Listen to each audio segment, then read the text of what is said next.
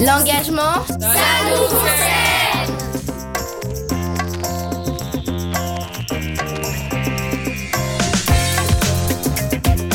Pour moi, l'engagement, c'est se dévouer à une cause euh, qu'on veut protéger absolument. C'est quelque chose qu'on a envie de faire, qui va aider des gens. L'engagement, c'est quelque chose qui vient du cœur et qui est souvent bénévole. On soutient une cause qui est souvent très très importante. L'engagement,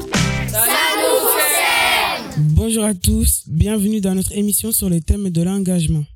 Nous sommes les 5e B du collège Césaria Evora de Montreuil.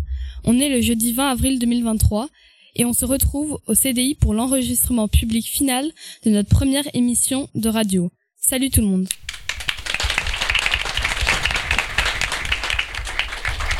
Nous travaillons depuis le mois de novembre sur ce projet radio et nous avons rencontré plein d'acteurs engagés de Montreuil et d'ailleurs. Alors les amis, qu'est-ce qu'on a au programme aujourd'hui? On va parler de Montreuil, notre ville engagée. On vous fera découvrir nos reportages auprès d'habitants qui se mobilisent, comme les jardiniers de fruits défendus qui protègent l'environnement ou encore les défenseurs de la cause animale de chats des rues mais aussi les bénévoles de la cantine syrienne, les militantes de la Maison des femmes Thérèse Claire, sans oublier le maire de Montreuil, Patrice Bessac. On a aussi rencontré des jeunes qui luttent contre le racisme, des bénévoles qui s'engagent contre le harcèlement scolaire, qui soutiennent les malades atteints du cancer, et des sportifs qui agissent pour l'inclusion des personnes en situation de handicap. Et pour finir, on parlera de l'engagement par la musique. On vous fera découvrir le Café La Pêche et une rappeuse engagée montreuilloise. Folie douce. Pour commencer notre balade à la découverte des acteurs engagés de Montreuil, on vous emmène à la mairie à la rencontre de Patrice Bessac, notre maire. Avec lui, nous avons discuté de la notion d'engagement en politique. Il nous a accueillis dans son bureau, rempli de curiosités, comme ses figurines d'hippopotame. L'hippopotame, c'est un animal sympathique, mais faut pas l'embêter. De temps en temps, quand mes interlocuteurs sont un peu désagréables, j'oriente mes hippopotames pour euh, leur indiquer que, que le troupeau veille sur moi. Mon grand-père maternel, que j'aimais beaucoup, était conseiller municipal dans un petit village. Et c'était euh, une figure très très importante pour moi. Et je pense que c'est lui qui m'a donné l'impulsion essentielle qui m'a conduit à m'engager, à faire de la politique, à, à considérer qu'il fallait faire quelque chose. J'aime beaucoup la diversité de ce que je fais. Euh, J'aime beaucoup parce que tous les jours, tous les jours, tous les jours, euh, j'apprends quelque chose de nouveau. Ça, c'est un, un, sabre malien qui m'a été offert par le président de la République du Mali il y a quelques années. C'est beau, hein? J'aime bien montrer ça. Un... Mon plus beau souvenir, c'est euh, lorsque le foyer Bara, a été reconstruit. Ça faisait tellement d'années que les gens qui habitent ce foyer vivaient dans de très mauvaises conditions. Et à un moment donné, on a décidé d'envahir un bâtiment public pour loger les gens et pour forcer à la reconstruction euh, de, rapide de, ce foyer. Et donc ça a été un très très beau souvenir quand avec les délégués du foyer, on est allé sur place, on a vu le bâtiment. Waouh D'un coup... Euh, coup, c'était beau et, dans quelques semaines, lorsque lorsqu'on va inaugurer le foyer barrage, je pense qu'il y a beaucoup de gens qui vont, vraiment être heureux. Quand je suis devenu maire, ce qui a été très difficile au début, c'est que j'avais des centaines de personnes qui venaient me voir et qui attendaient de moi, qui étaient en souffrance, qui avaient besoin de logement, qui avaient besoin d'un travail, qui avaient besoin de ceci ou cela, et, euh, et qui attendaient de moi que que je puisse euh, résoudre immédiatement leur situation. Et, euh, et à un moment donné, euh, j'ai dû accepter le fait que, que, je ne pourrais pas ré résoudre toutes les situations tout de suite. Ça, c'est la médaille de la ville. Hein. Il y a quelques années, j'ai demandé à ce qu'on qu ait une médaille de la ville pour euh, honorer les, les, bonnes personnes, honorer les gens qui, qui font des choses bien pour, pour la ville. Ça, une... Pour moi, Montreuil est une ville d'engagement. C'est une ville où les gens, on la tchatche, se parlent, euh, se disputent, euh, revendiquent, mais en tout cas se parlent, sont ensemble, euh, essayent de défendre quelque chose. Et pour moi, du coup, c'est une des villes d'avenir. L'engagement, pour moi, c'est de savoir à quoi une partie de sa vie sert. évidemment, on a, chacun une, vie personnelle, des loisirs, des voyages à faire, des gens à, rencontrer. Et, peut-être que l'engagement, c'est la partie de sa vie qu'on essaye de, de dédier aux, autres et, et peut-être à, à l'idée d'être utile. Parmi les nombreux combats du maire, on a entendu l'importance du logement pour tous. Mais Patrice Bessac soutient aussi d'autres causes, comme par exemple la lutte contre les violences conjugales. Chaque année, des centaines de femmes meurent sous le coup de leur conjoint. On a choisi d'en parler car nous connaissons dans notre entourage des femmes battues qui ne savent pas toujours vers qui se tourner. À Montreuil, un endroit existe pour les femmes battues. L'association de la Maison des femmes Thérèse Claire, nous avons rencontré ses membres qui accueillent et aident les femmes victimes de ces violences. Alors là, on a fait une banderole pour la journée du 25 novembre qui est la journée mondiale contre les violences faites aux femmes.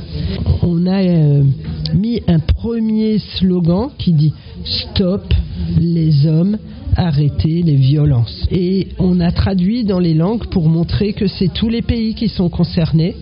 Ça, ça vient du Sri Lanka, euh, Bambara. Je suis Roselyne Rollier, donc je suis militante féministe, actuelle présidente de la Maison des Femmes, qui est donc une association féministe pour le droit des femmes, l'accès aux droits, pour euh, la réflexion sur la société féministe qu'on va construire tout ensemble avec vous dans les temps qui viennent. On a décidé que on allait accompagner les femmes victimes de violences et de violences conjugales. Bien sûr, les violences conjugales, c'est ce qu'on voit le plus. On va s'en occuper parce que c'est une partie très visible des inégalités est tellement visible que ça va jusqu'au meurtre, jusqu'au crime. Et on ne peut pas laisser les femmes être tuées en France aujourd'hui juste parce qu'elles veulent quitter les messieurs méchants. Et dans ce qu'on fait, la première chose qu'on fait, c'est qu'on dit Femme, je te crois. On dit Si tu le dis, c'est vrai. Et une fois qu'elle a dit ça, elle se dit Ah, ici on me croit. Donc je peux raconter. On fait le petit groupe que vous avez là derrière dans la salle du fond, où elle rencontre d'autres femmes qui racontent la même chose, et ce qui leur donne le courage de se soutenir mutuellement. En même temps, il y a une avocate qui explique, Madame, quand vous aimez pas qu'on serre votre cou, ça s'appelle un étranglement. Et la loi, elle dit que c'est interdit et vous pouvez porter plainte. Après, il y a une autre femme là qui les aide. Elle, elle est conseillère conjugale, mais elle a été formée aux violences faites aux femmes. Et elle aide les femmes à mettre les mots les uns à côté des autres pour aller déposer la plainte. Et derrière, il y a une psychologue qui peut intervenir et aider la femme à reprendre sa respiration et à comprendre ce qui lui arrive. On a aussi une juriste qui peut continuer de faire les démarches avec la femme tout au long de la semaine. Et on a aussi euh, Mouna qui est à l'entrée et qui, elle, euh, souvent accueille les femmes quand elles poussent la porte là. Et puis après, derrière, elle, elle travaille avec une autre copine euh, qui est bénévole pour faire toutes les démarches sociales. Parce que euh, souvent, ça bloque aussi de ce côté-là. Et s'il y a besoin, on prend nos pieds et on va jusqu'au commissariat avec l'une ou avec l'autre pour lui donner du courage pour déposer la plainte et puis pour vérifier que ça soit bien dit. Voilà. Donc, euh, par chance, À Montreuil, il y a deux lieux de solidarité comme celui de la Maison des Femmes. On vous amène dans un lieu où l'on cuisine, on mange et on discute, quelles que soient ses origines, et où on change le monde. Cet endroit s'appelle la cantine syrienne. La cantine syrienne, donc euh, c'est une cantine, donc c'est-à-dire qu'on fait à manger euh, de la nourriture levantine, donc syrienne ou euh, avec des inspirations libanaises, iraniennes, des fois aussi euh, tunisiennes, algériennes, enfin de, cuisine arabe. Alors le menu d'aujourd'hui, il y avait tzatziki avec euh, olives, euh, riz pilaf aux légumes, du poulet pour les gens qui mangent de la viande, du poulet avec une petite sauce aux épices, et euh, des fèves à la coriandre pour ceux qui ne mangent pas de viande. Le dessert, c'était un mahamoul, c'est un gâteau sablé fourré à la date. Et on fait ça à ce qu'on appelle un prix solidaire. Donc c'est-à-dire que nous on conseille de payer 6 euros, mais si les gens ils ont bah, pas trop les moyens, bah, ils payent moins. Même s'ils ont aucun sou, bah, c'est pas grave, ils payent pas et ils mangent quand même. Puis à côté, il y a des gens, euh, eux, ils viennent, ils ont les moyens et donc ils donnent 10 euros. Et donc ça fait un peu l'équilibre.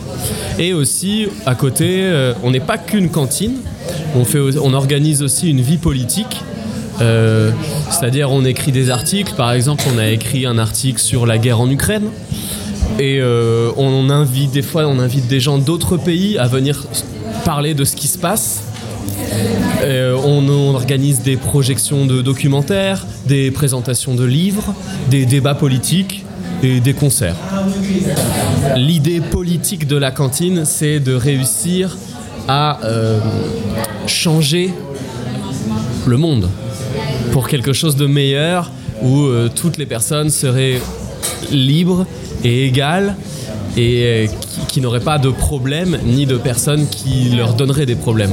Euh, je m'appelle M. Koulibaly Adama, je suis malien. Ça fait 10 ans que je vis ici à Paris. J'essaye d'apprendre de, le système français. J'ai essayé de vivre avec les Français. Euh, c'est pas facile. Vivre dans un pays qui n'est pas le pays d'origine, c'est pas facile. Donc on apprend tous les jours. Euh, il y a les difficultés, mais euh, on essaye de vivre avec les, gens. Donc ce qui me plaît ici, euh, c'est quand je vois les gens qui bien, ils mangent, les gens causent. Il y a les Arabes, il y a les Français, il y a les Africains. Et puis je vois que c'est une solidarité. On mange ensemble comme une famille.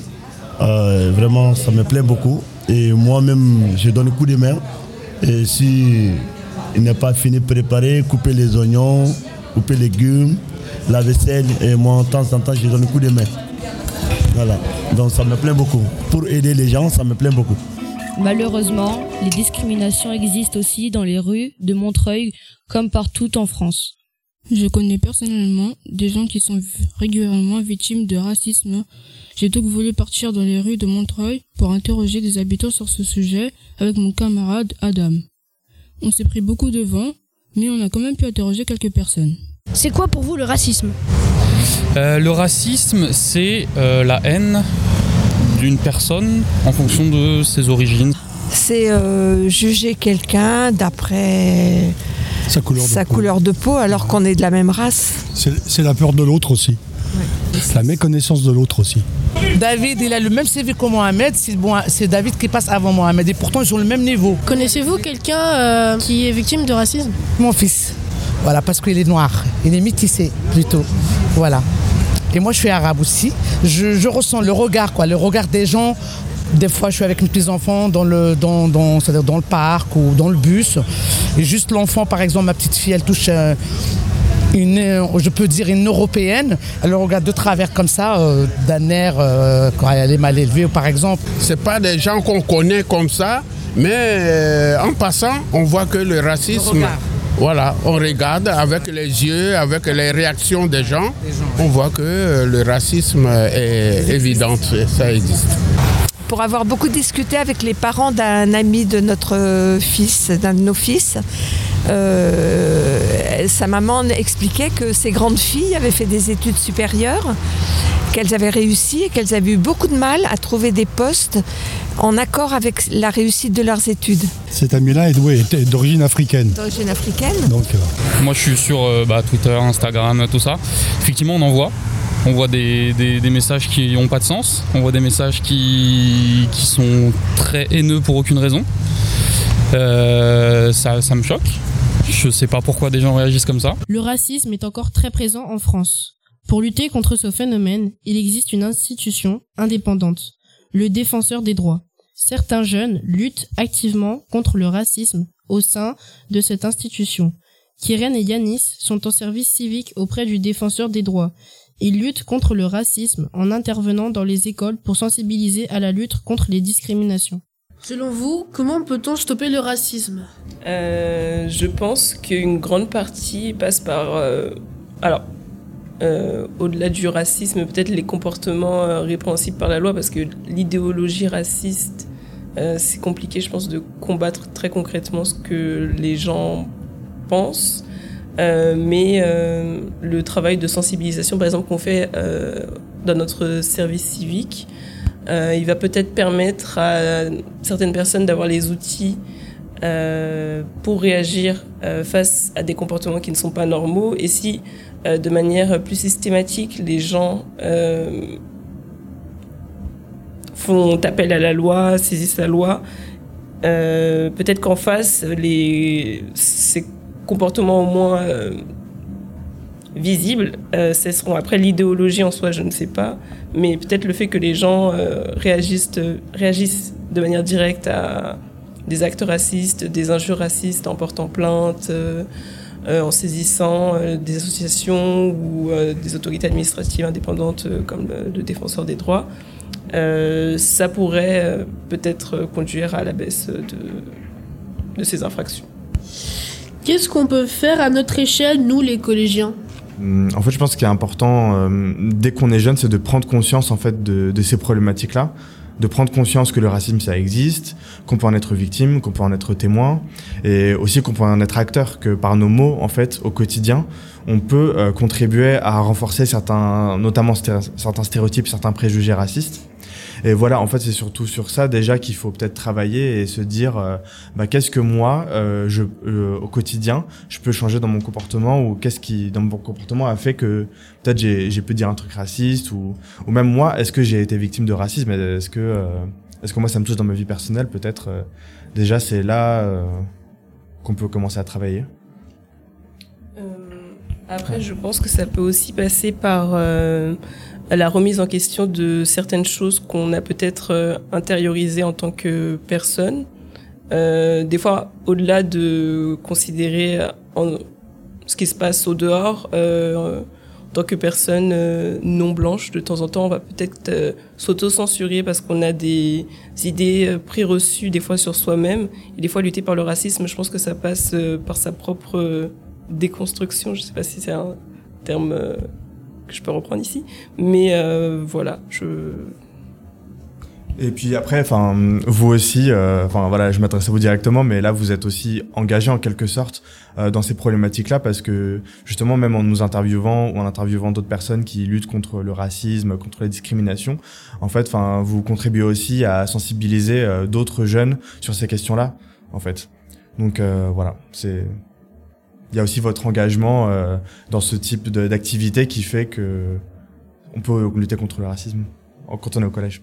Comme ces deux jeunes défenseurs de droits, nous aussi, nous pouvons nous engager pour défendre une cause, mais il n'est pas toujours simple de comprendre cette notion complexe d'engagement. Qu'est-ce que l'engagement? Comment s'engager? Dans quel domaine? Peut-on être engagé dans son métier? Pour préparer cette émission et ces reportages, nous avons dû tout d'abord discuter de ces questions entre nous. Pour toi, Enzo, par exemple, qu'est-ce que c'est l'engagement? Pour moi, l'engagement, c'est une cause qu'on défend euh, sans être récompensé, comme par exemple euh, les Restos du Cœur ou la Croix-Rouge, qui donnent à manger aux SDF euh, sans forcément être euh, récompensés. Et moi, je trouve qu'il devrait en avoir beaucoup plus dans le monde, pour dans les autres pays. Et toi, Camille, qu'en penses-tu? Pour moi, l'engagement, c'est quelque chose euh, qui, qui va durer longtemps et c'est nous qui avons décidé de le faire.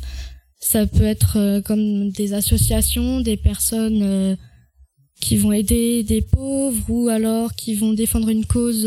Et pour toi, Chloé? Pour moi, l'engagement, c'est quelque chose qui vient du cœur. C'est quelque chose qu'on fait bah, de son plein gré dans son temps libre. Et comme le disait Enzo, euh, sans être récompensé. Donc c'est quelque chose qui est assez important parce que sans l'engagement, et bah, enfin, la vie serait beaucoup plus difficile parce qu'au quotidien, on, se- on s'en rend bien compte. Il y a beaucoup, beaucoup, beaucoup d'associations qui existent. Et vous, tous les autres, dans quoi aimeriez-vous vous engager plus tard? Et quelle cause iriez-vous défendre?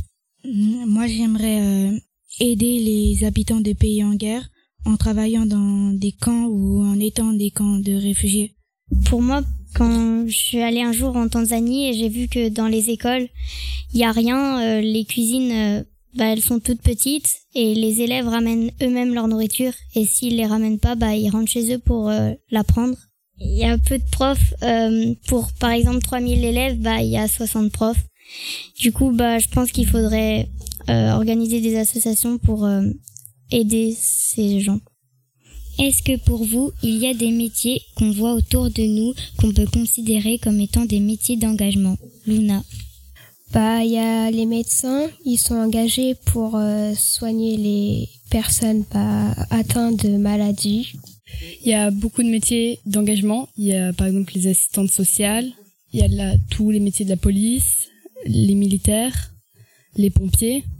Rita, et toi, à quel métier penses-tu?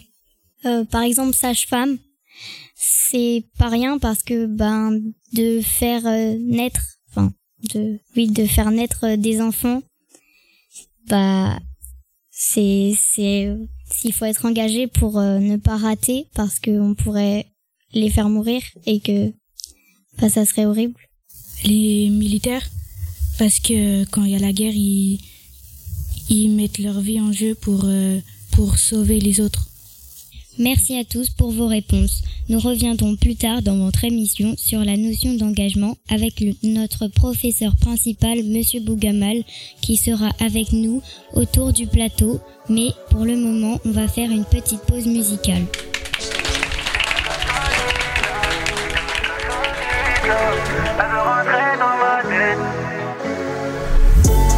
Ma gasolina Y'a mes gasolides là.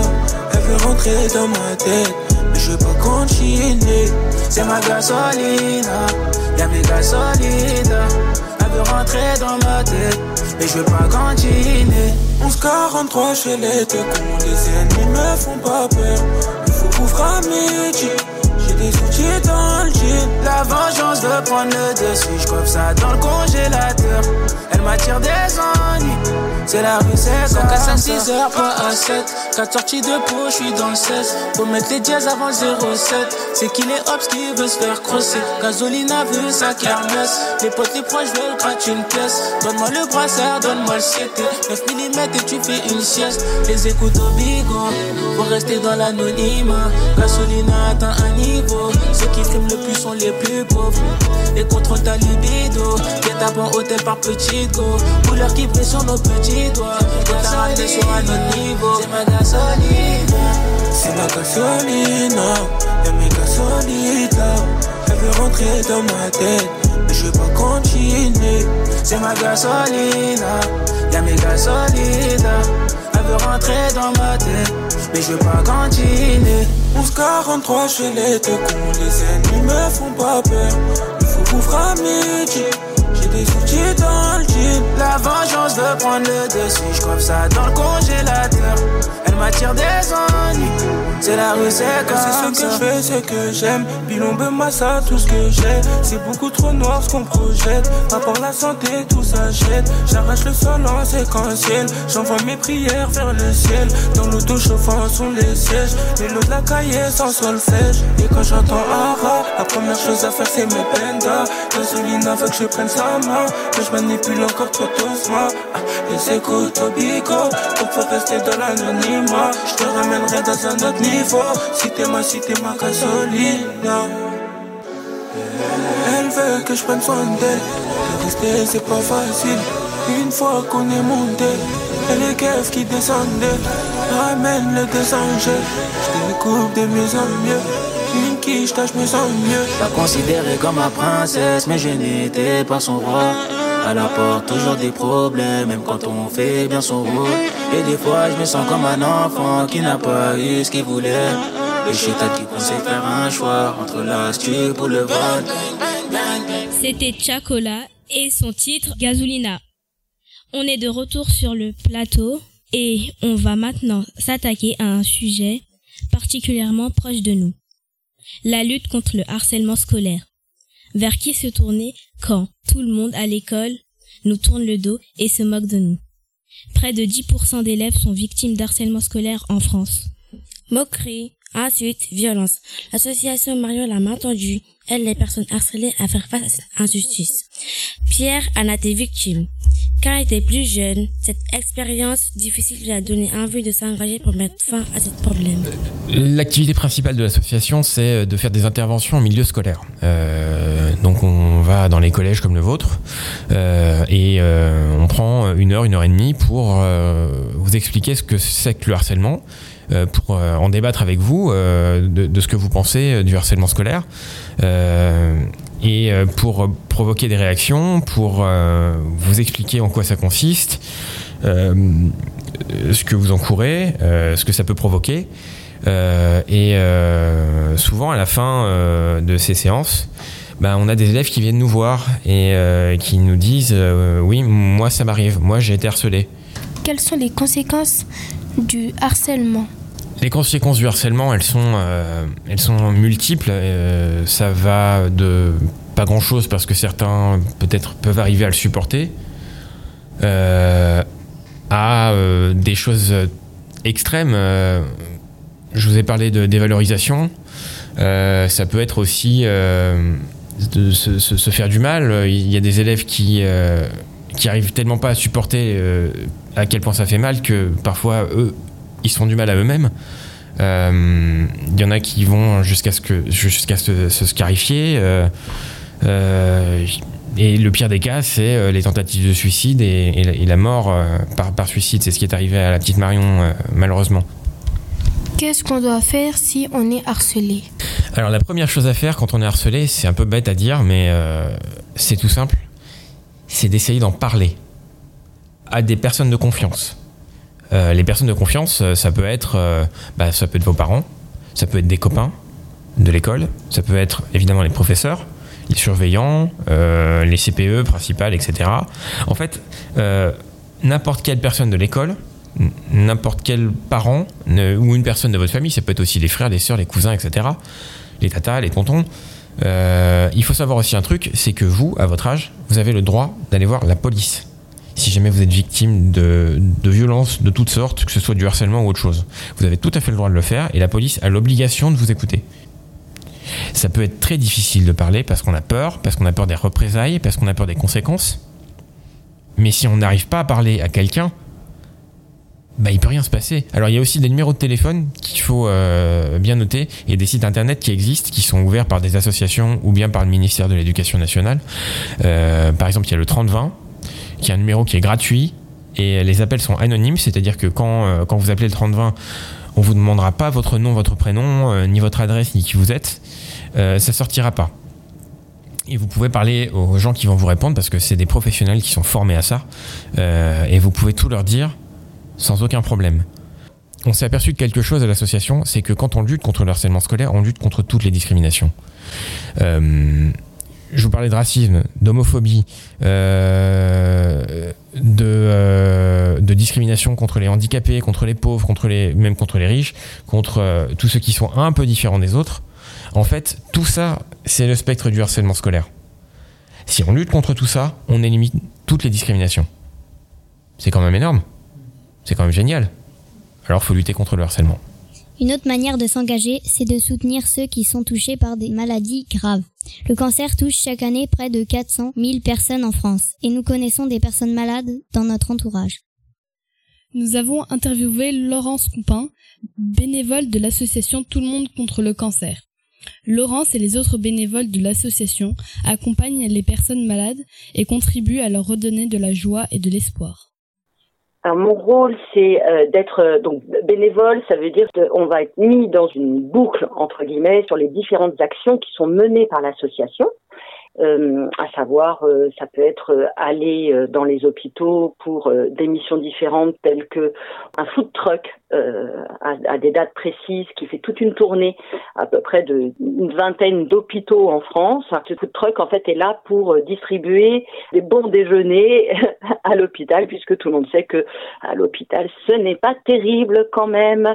Alors bah, les, les enfants, les malades, le personnel soignant vient pour manger. En règle générale, ce sont des hamburgers. Et nous, en tant que bénévoles, on va euh, euh, mettre en place euh, le restaurant, les parasols si jamais il fait beau, prendre soin en fait de chaque personne qui, qui viendra.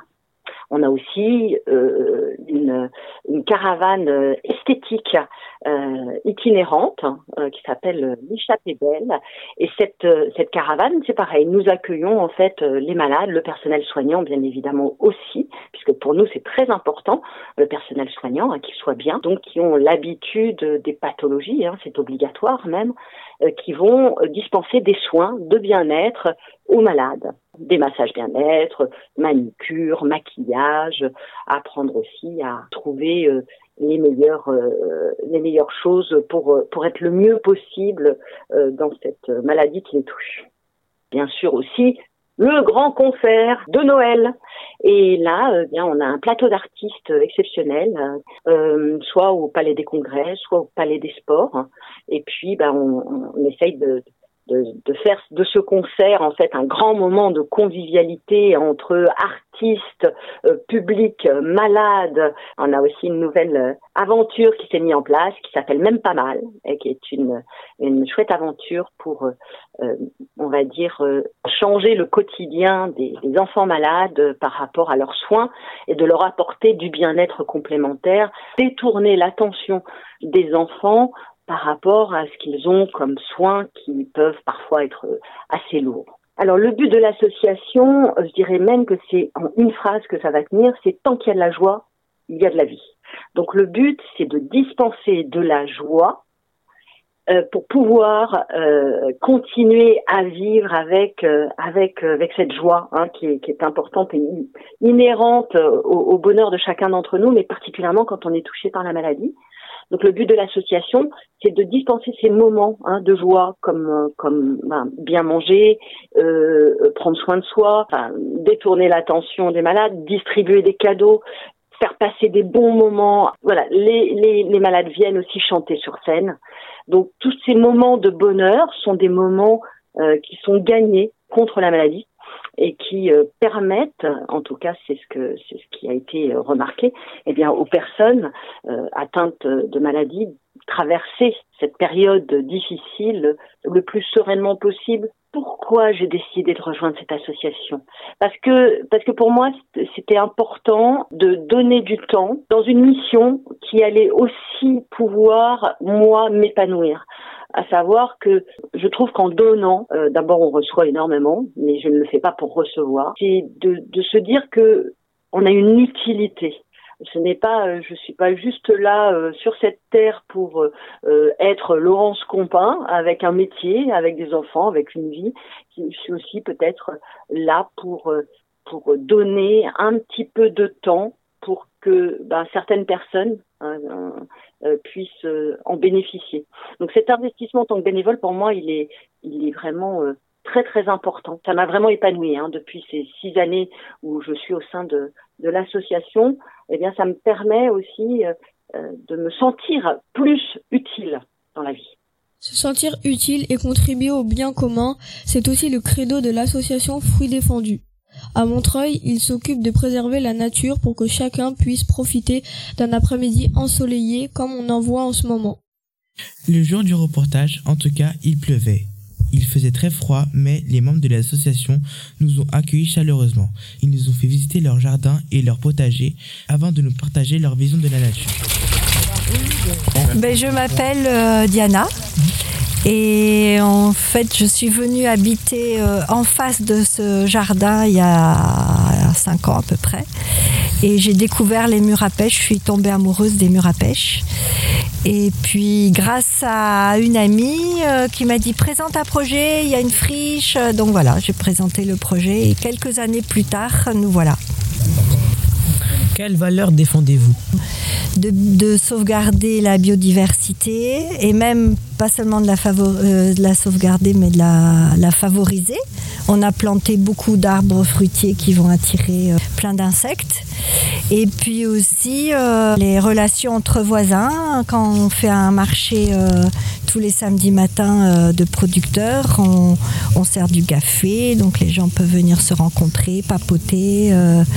et les gens sont bénévoles, ils servent les fruits et légumes, ils sont bénévoles, donc euh, ça permet aux voisins de se connaître. Est-ce que vous voyez votre travail comme un engagement?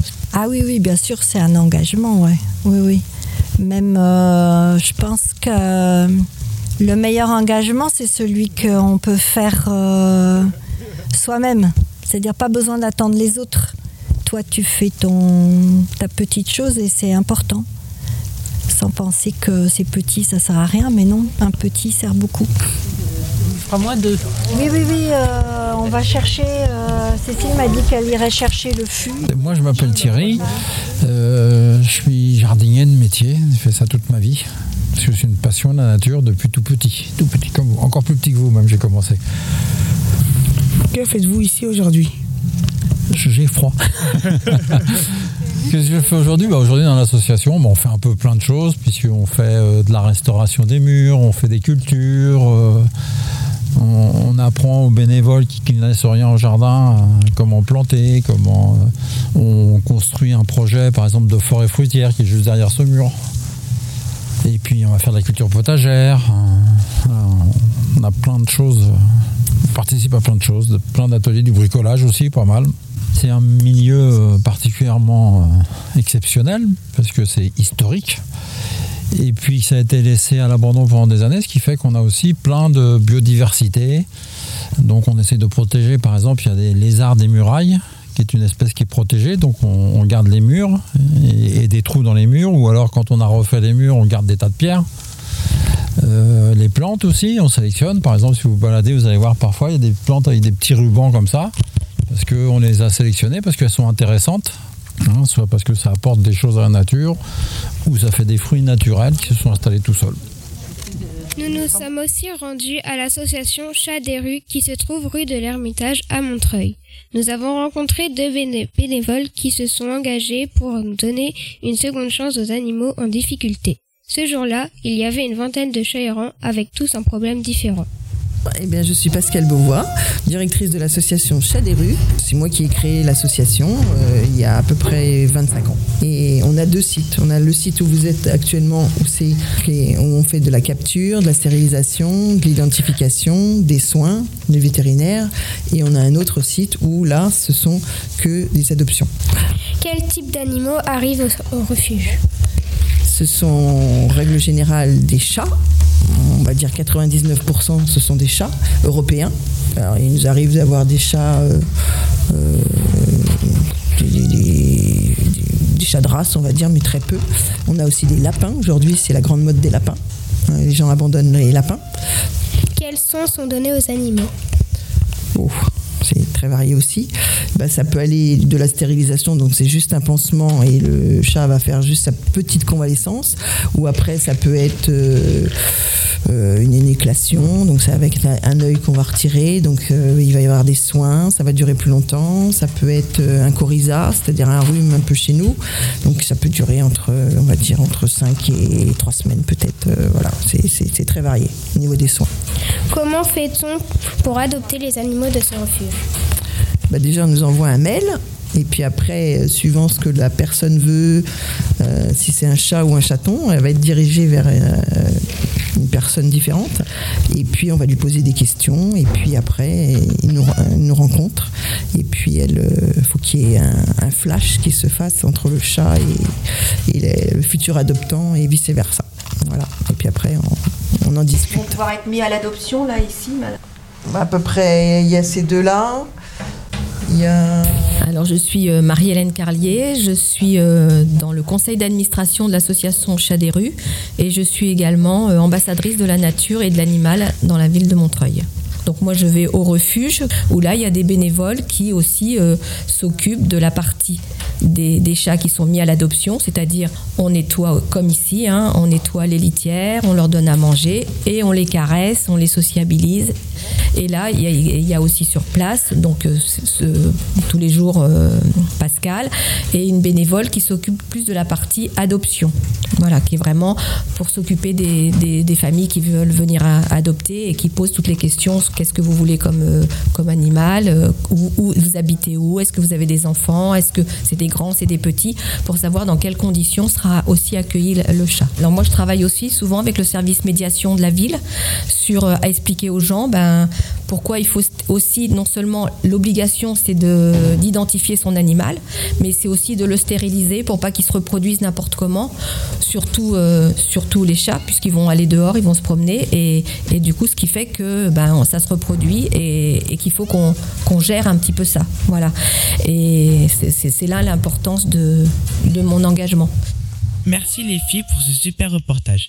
Nous allons maintenant accueillir en plateau Monsieur Bougamal, notre professeur de sport qui sera interviewé par Oumar pour discuter de l'engagement dans le métier d'enseignant. C'est parti. Bonjour Monsieur Bougamal, nous en avons déjà un peu discuté ensemble tout à l'heure. Pensez-vous que le métier de professeur est une forme d'engagement? Bonjour Omar.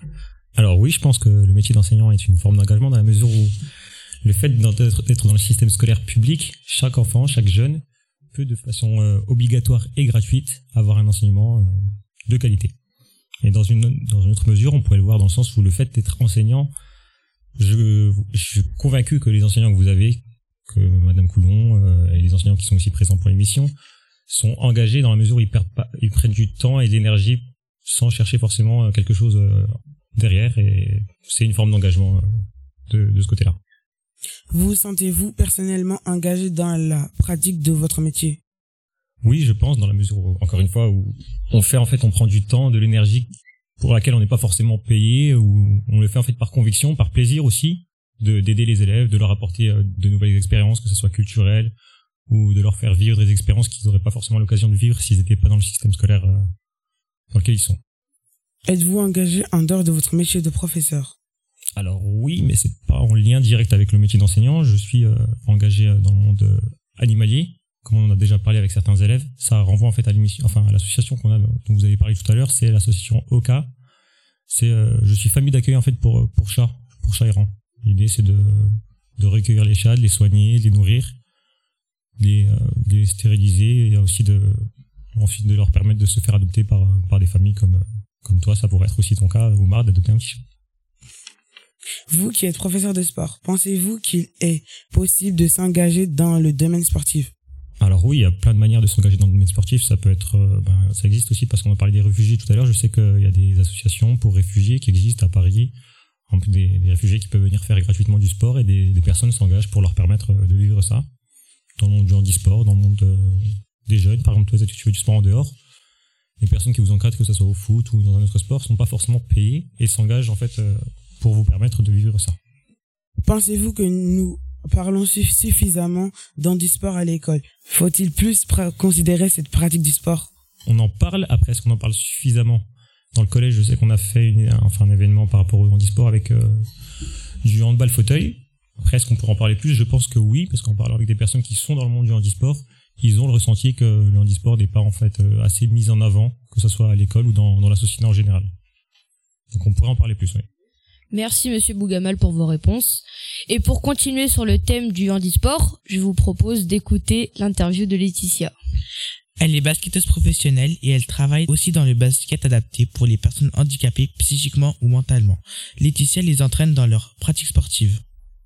Alors, j'ai découvert le sport adapté euh, lorsque j'ai obtenu mon, mon bac. J'ai fait un bac euh, ASSP, donc c'est euh, euh, aide, euh, aide soins et services à la personne.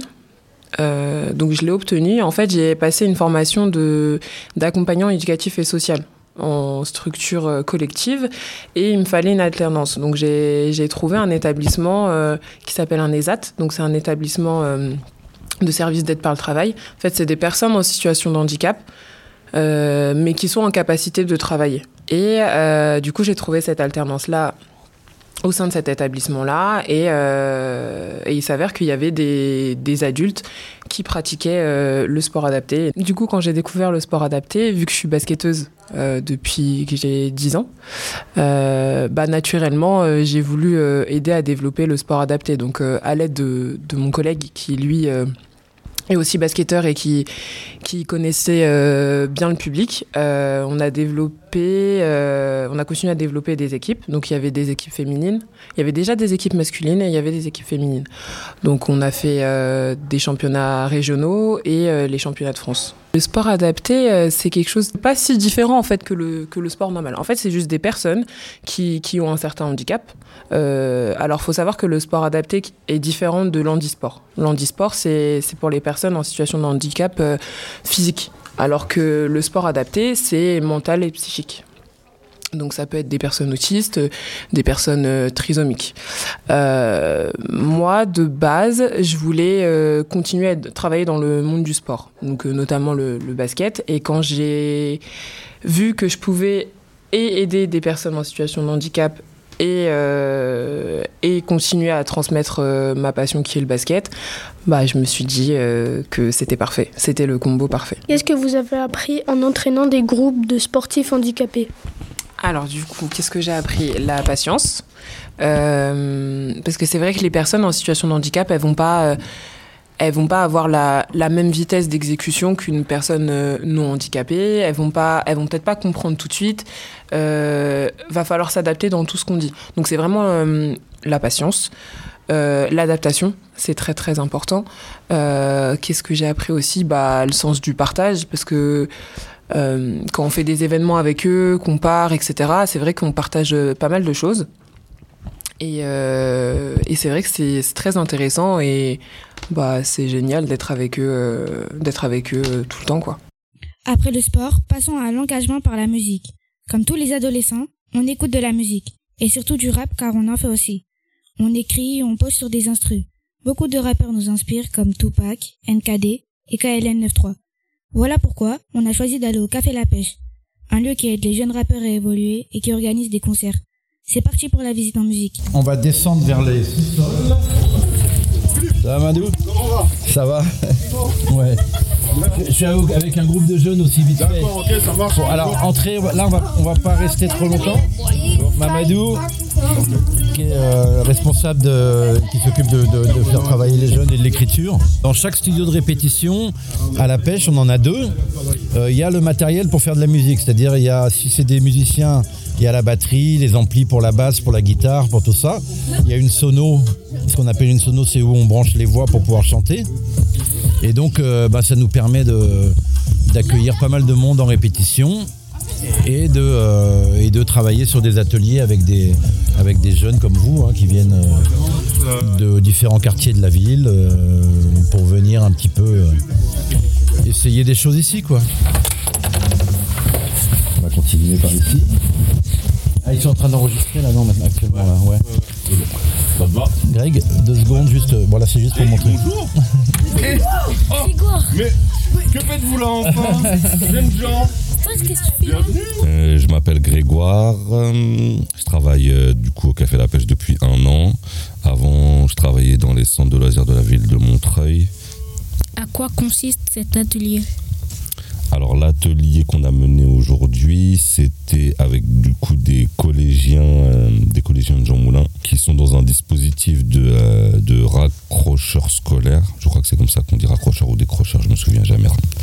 Et du coup, c'était un, atelier qu'on a mené avec avec l'équipe enseignante de Jean Moulin.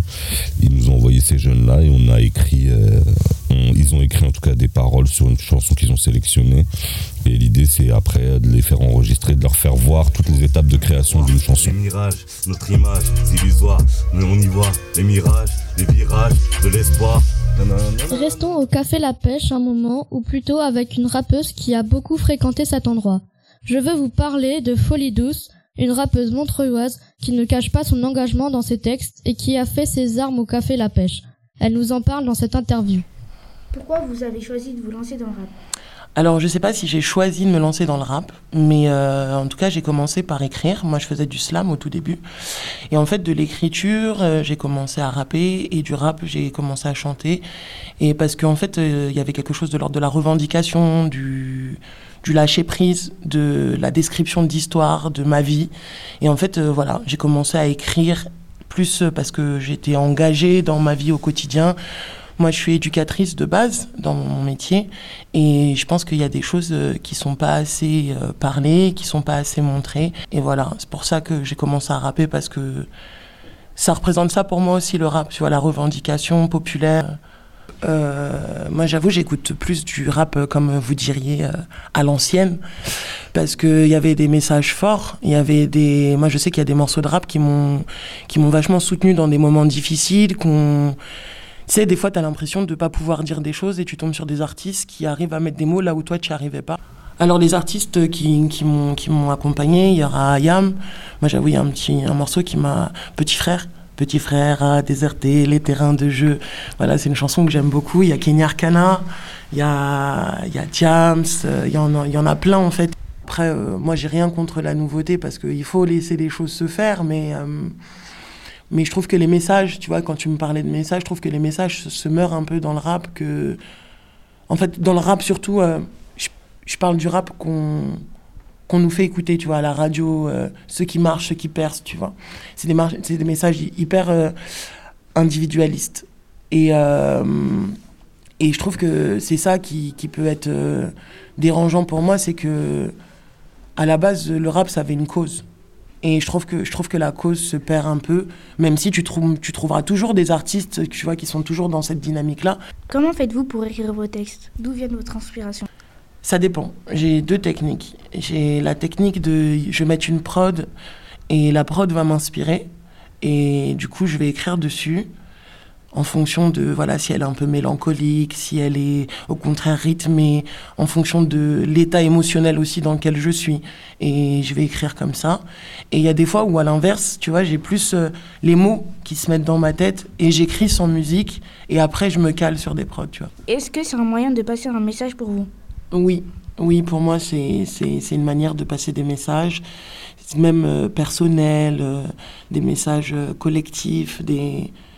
Tu as écrit un texte, un texte qui s'appelle Douce France. Mhm. Tu peux nous en parler? Je trouve qu'on vit dans un pays où il y a beaucoup d'inégalités, où il y a plein de choses en fait qui sont pas assez parlées. Bah, comme j'ai dit, moi je suis éducatrice et tu vois, je vois des situations très compliquées au, au vu d'enfants, d'adultes, la précarité. et je trouve que la France, on dit qu'on est quand même un pays assez évolué et, et c'est peut-être une évidence, mais mais il y a des choses qui sont très compliquées et à vivre pour certaines personnes et je crois que j'avais besoin de le mettre sur papier, dire stop un peu, tu vois, euh, dire que en soi euh, la France c'est un territoire, c'est une terre et qu'on est des individus et qu'on a tous notre place en fait sur terre et qu'il faut qu'on apprenne, euh, tu vois, la bienveillance, l'écoute et à se dire bah, comment aujourd'hui, tu vois, moi je parlais de politique, mais pas politique politicien, politique politique à proprement dit, tu vois, la, science du vivre ensemble. Comment on fait pour vivre ensemble et, euh, et quels moyens on se donne.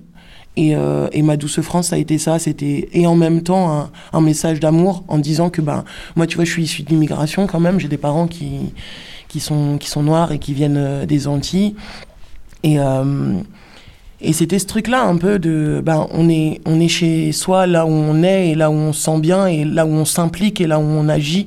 Et que si on fait les choses dans un but positif et dans un but de, de, de porter, euh, de porter le collectif, et ben, on a sa place, quoi. Et donc voilà, c'est pour ça que j'ai écrit cette chanson. Merci à Folie Douce pour son témoignage. Darren, toi aussi tu rappes depuis un moment, et je crois que tu as même préparé un freestyle pour cette émission. C'est le moment de t'écouter.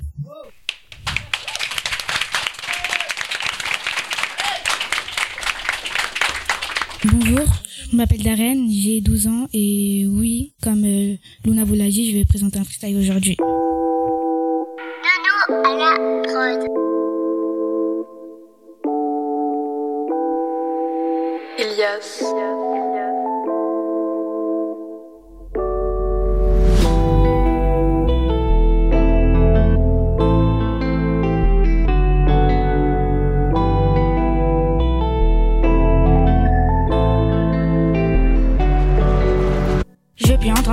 Des gens qui meurent et des chaos. Texte par cœur, mais je suis KO. Je le redis, ouais, je suis KO. On remet les comptes à zéro. Toujours pas de gars sous le bureau. C'est tout géré qui est même même pro. Rajoute la guitare sur la mélo. Il a raison, on a commencé à deux, il a fini seul tout, j'ai fini à 6. L'école, ça met la pression, tu dois être précis, pas faire de bêtises. Mais nous on petits, les erreurs, c'est logique, mauvaise note on punit. Comme si t'avais pas compris, comme si t'avais pas compris. Je peux rapper comme ça, pas de gêne. On me dit d'imaginer, je suis un génie. L'instru j'apprécie, pas de faux pas, je me mets pas de pression. L'instru j'apprécie, pas de faux pas, je me mets pas de pression. I love money, mais pas la school. Toujours le même, malgré la school, je suis important, faut pas qu'on colle.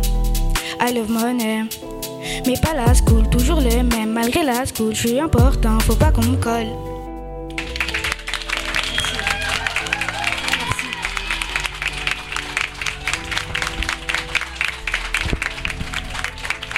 Merci à toi, Darren, pour ce free- super freestyle qui restera dans les mémoires. Notre émission touche maintenant à sa fin. Merci à- aussi à toutes les personnes qui ont accepté de répondre à nos questions et qui nous ont accueillis ces derniers mois. Merci à tous ceux qui nous ont accompagnés dans la réalisation de cette émission. Notre professeur documentaliste Madame Foulon et l'association Chronos Sequeros. Et n'oubliez pas, L'engagement